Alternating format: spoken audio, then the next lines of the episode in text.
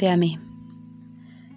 Uso el verbo aquel en ausencia de otro para decir que si dices soy gato, yo solo te quiero acariciar y dejar ventanas abiertas y un plato de comida y agua limpia donde siempre. Construirte casitas de cajas y esperar que tras tu ausencia vuelvas. Mientras me quedo leyendo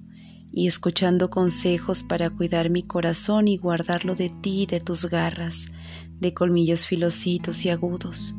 mientras me quedo aquí oyendo nuestra música, habitando los recuerdos, leyendo nuestras historias que me iluminan,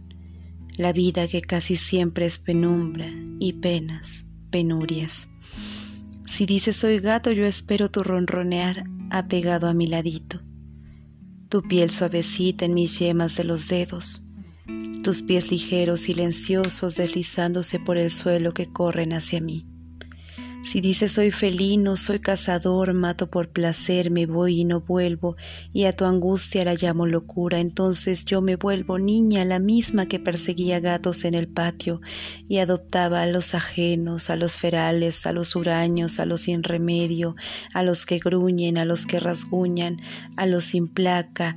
y sin collar, a los no vacunados, a los rabiosos, a los feroces, y a todos acaricio, y a todos alimento, y a todos llamo meninos con mi voz agudísima. Me vuelvo esa por ti, la que fui, la que creció en mí mucho antes de tu llegar.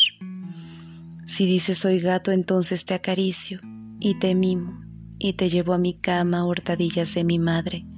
Entonces yo te acaricio hasta el alba, y entonces te abro las puertas y ventanas para que cuando quieras te tomes un merecido descanso de mí, de mi amor, de mis caricias y mis baños de agua tibia, y a tu vuelta todo vuelva al lugar de antes.